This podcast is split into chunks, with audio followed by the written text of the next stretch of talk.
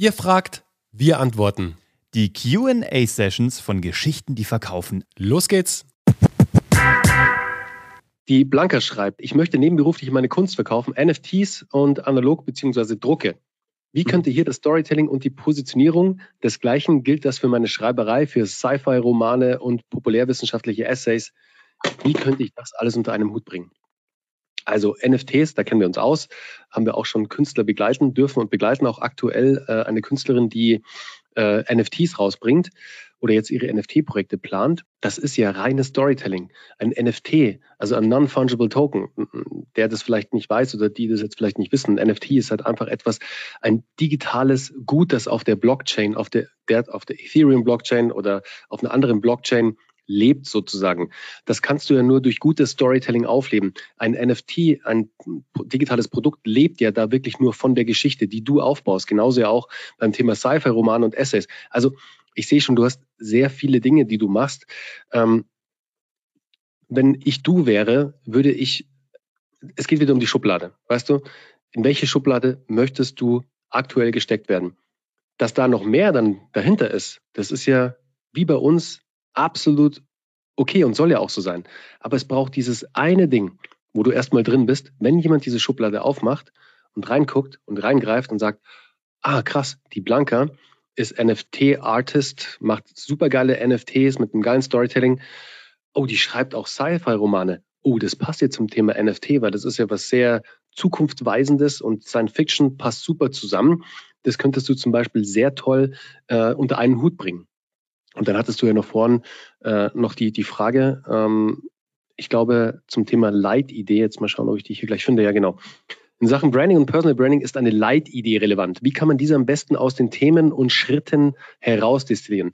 Eine Leitidee ist halt im Endeffekt deine Mission, also deine Mission, für die du stehst. Also ein Ziel. Ist, genau, das Ziel, für das du stehst. Was ist das, warum du angetreten bist? Weil wenn wir kein Ziel haben, geht eine Geschichte nicht los. Wenn wir den Ring nicht in den Vulkan schmeißen wollen, wenn wir Voldemort nicht besiegen wollen, dann wird die Geschichte nicht losgehen.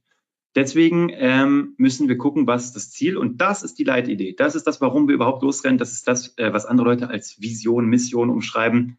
Es geht um das Ziel des Protagonisten.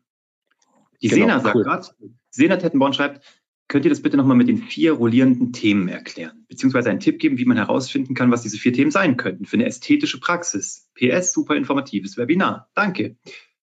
Also, ähm, ästhetische Praxis, ne, also da ne, Schönheit, dann die Entwicklung von Schönheit, was wird überhaupt als ästhetisch wahrgenommen? Das könnte, ähm, also Ästhetik per se, wie hat sich die über Jahrhunderte verändert? Was war mal früher schön in der Renaissance, was ist heute schön, warum ist das so. Dann Stilkunde, finde ich großartig, da haben wir auch immer wieder Farben, die zusammenpassen oder eben nicht passen, Formen, die passen, ähm, äh, Trends sozusagen, die kommen oder die man wieder aufnehmen kann. Dann, ähm, dann euer Thema, die Praxis, also wer, steht, wer steckt dahinter, wer ist das Team der Praxis? Und dann vielleicht noch technische, technische Methoden. Also wenn das jetzt Permanent Make-up wäre, so keine Ahnung, neueste Methoden bei oder bei Thema, äh, weiß nicht, was ihr macht, aber vielleicht lasergestützte Haarentfernung. Da gibt es bestimmt viele technologische Dinge, mit denen man erzählen kann. Das wären vier tolle Themen und die lasst ihr rollieren. Das heißt, ihr sagt, was davon sind die wichtigsten? Die spielen wir mit, sage ich mal, 70 Prozent. Dieses Thema ist so wichtig, das spielen wir zu 70 Prozent und jedes andere der drei Themen kriegt nur 10 Prozent Wichtigkeit. Jetzt mal angenommen, ihr würdet zehn Beiträge im Monat veröffentlichen, dann wüsstet ihr jetzt, da geht es ums Redaktionsplanungssystem, was wir Donnerstag machen, sieben Beiträge zu dem Thema und jedes andere Thema kommt nur einmal vor pro Monat. Und so habt ihr ein rollierendes System. Diese Themen kommen immer wieder. Die Leute freuen sich schon drauf. Die erkennen dich daran, dich und deine Praxis und wissen schon, aha, bei dem Thema gibt es wieder irgendeine Neuigkeit oder irgendwas, was ich lernen kann. Und auch da wieder dieser Deal mit den Zuhörern.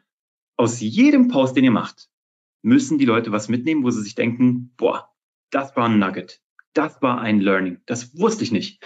Das muss nicht weltumstürzend sein. Das muss nicht Raketenwissenschaft sein, sondern einfach nur ein kleines Geschenk, ein kleines Gedan ein kleiner Gedanke, ein Gedankengeschenk. Und schon äh, habt ihr ihnen was mitgegeben. Die Andrea schreibt, Hi, ich habe einen Online-Shop für Kinderschmuck aus Gold und Silber. Meine Kunden sind Eltern, Paten, Großeltern. Könnten meine vier Themen sein? Kinder, Familie, Tiere und Garten oder sollte es mehr über Schmuck an sich sein? Naja, also ich, der Kinderschmuck, also die Zielgruppe sind ja Kinder, aber die Kinder kaufen ja nicht den Schmuck sozusagen, kaufen ja die Eltern höchstwahrscheinlich. Ähm, deswegen äh, da auf das Thema Familie einzugehen und Kinder einzugehen, super. Tiere, wenn Tiere auch, und das kann ich mir vorstellen bei Kinderschmuck, dass Tiere in Form von Anhängern, in Form von ja, Formen, die den Schmuck halt dann wiedergeben, da ein Teil davon sind, auf jeden Fall. Der Garten kann dein persönliches Thema sein und darf auf jeden Fall rein. Warum nicht? Deswegen, es geht ja immer darum, das ist ja nur ein Überthema.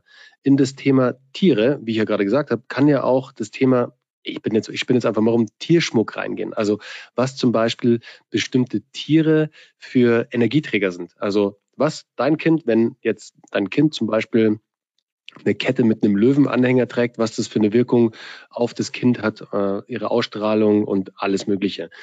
So kannst du spielen. Definitiv. Kannst du definitiv so machen. Und so kannst du dann diese Themen mit dem Schmuck verbinden, Andrea. Das war die heutige QA-Session bei Geschichten, die verkaufen. Wenn auch du eine Frage hast, schreib uns gerne deine Frage an office.kuvg.de. Mach's gut.